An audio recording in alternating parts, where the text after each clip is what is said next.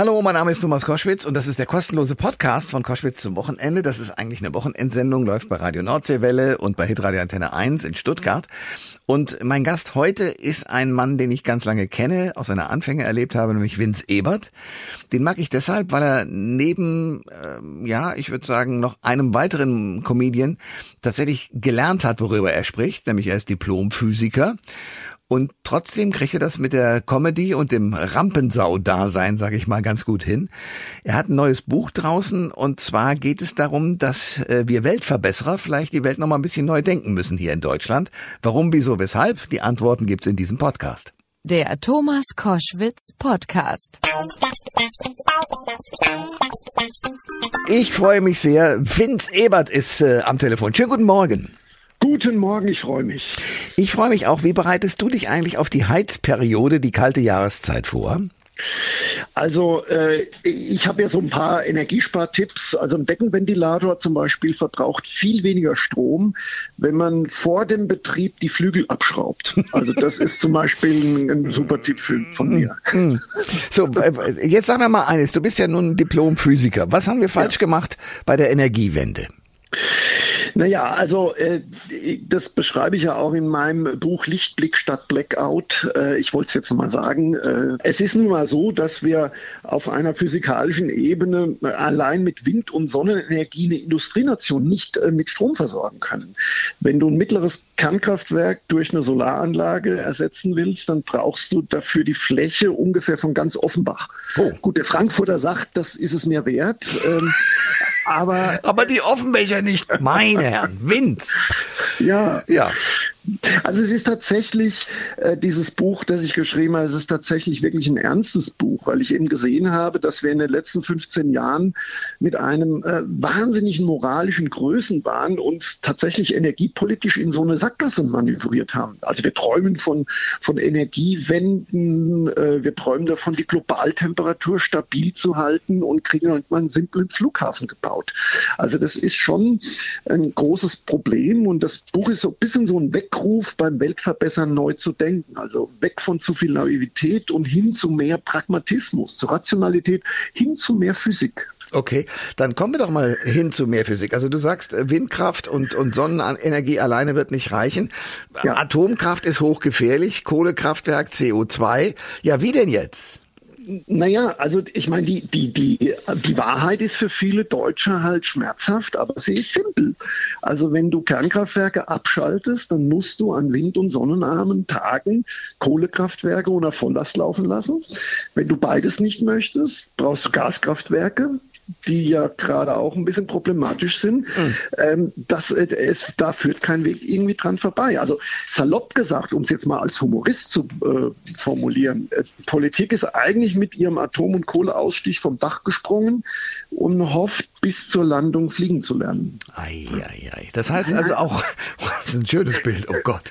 Äh, das heißt aber mit anderen Worten, dass also ein Robert Habeck, der ja immer erklärt, es dauert zwar ein bisschen, bis wir das alles umgestellt haben auf erneuerbare Energien, äh, dass das eigentlich gar nicht geht. Das ist gar nicht so schnell zu bewerkstelligen. Also ich schreibe es ja auch in meinem Buch, die Energiewende, so wie sie angedacht ist, funktioniert eigentlich nur, wenn wir Energiespeicher hätten, die an wind- und sonnenarmen Tagen also den Strom liefern könnten. Das Problem ist, in Deutschland gibt es Energiespeicher für gerade mal 40 Minuten Strom. Oh. Das heißt also, äh, in, einer, in einer windarmen Nacht hätten wir für 40 Minuten Strom, dann wird uns das Licht ausgehen. Und es gibt bisher auch keine technische Idee weltweit, wie es Energiespeicher in riesigen Mengen gibt. Das heißt also, wir, wir sind da buchstäblich in der Sackgasse. Äh, es gibt ein schönes Kapitel in deinem Buch, äh, das da heißt Lichtblick statt Blackout. Und ähm, da gibt es ein Kapitel, das heißt kognitive Dissonanz. Könntest du mal mir das runterbrechen auf einen kurzen, verständlichen Satz? naja, also es ist eben so, wenn du äh, sehr, sehr viel Zeit, wenn du sehr viel Energie und, und vielleicht auch Geld in, ein, in, ein, äh, in eine Aktivität gesteckt hast äh, und dann kommt irgendwie raus, dass das irgendwie doch nicht so richtig funktioniert, dann tust du dir sehr, sehr schwer damit, äh, zuzugeben, dass du vielleicht, äh, äh, dass das vielleicht nicht so clever war. Hm. Was dann passiert ist psychologisch, man redet sich die Sache schön. Äh, man ignoriert die Realität. Also das kennt man im Privatleben, äh, wenn man, wenn man sagt, meine Güte, äh, du hast da 20.000 Euro für einen Forellenflüsterer ausgegeben und das funktioniert alles nicht. Und sagt, ja, aber das ist, äh, es war wichtig für meine, äh, für meine äh, Weiterentwicklung. Mhm. Und genauso funktioniert das gerade auch bei der Energiewende. Also die, die, die, unsere Politiker kommen eigentlich ideologisch nicht mehr aus ihrem Gedankenkonstrukt raus. Sie müssten eigentlich hinstellen, müssten sagen, sorry Leute, äh, das funktioniert alles nicht. Wir müssen da neu denken. Und das ist psychologisch wahnsinnig schwer. Neu denken heißt aber, um das zu übersetzen, Atomkraftwerke am Netz lassen, auch für längere Zeit. Also das, was die FDP will, äh, wenn man äh, nicht CO2 weiter in die Luft pusten will durch Kohlekraftwerke. Ja. Also das, das Buch ist ja eigentlich ein optimistisches, deswegen ja auch Lichtblick. Und äh, es geht also eigentlich darum, als, als äh, physikalisch, technisch äh, optimistischer Mensch, dass ich sage, wir brauchen mehr Mut und mehr Technologieoffenheit in allen Bereichen. Also wir müssen natürlich zur Kernenergie forschen, wir müssen zur Kernfusion forschen, zu emissionsarmen Treibstoffen.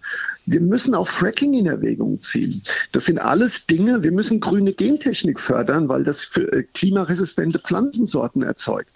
Das heißt, wir reden immer davon, dass wir die grüne Vorzeigenation sind, aber in letzter Konsequenz steigen wir aus allen Technologien aus, die die Welt wirklich ökologisch verbessern könnte. Und das ist ein großes Drama und deswegen habe ich dieses Buch geschrieben. Äh, Nochmal zu eine, eine Frage zu deinem aktuellen Wohnsitz. Der ist ja. ja, wenn ich richtig informiert bin, nicht mehr Bayern oder Hessen, sondern Nein. Wien. Wien. Ja, gehen die Österreicher anders um mit der Problemlage in diesem Winter?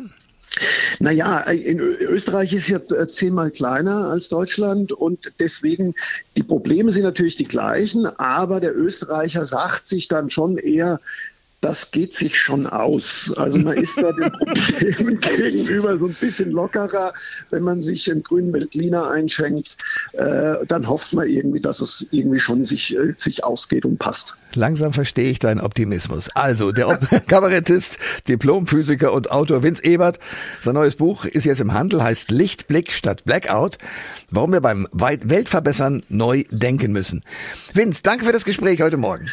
Danke. Alle Informationen zur Sendung gibt es online auf thomas-koschwitz.de.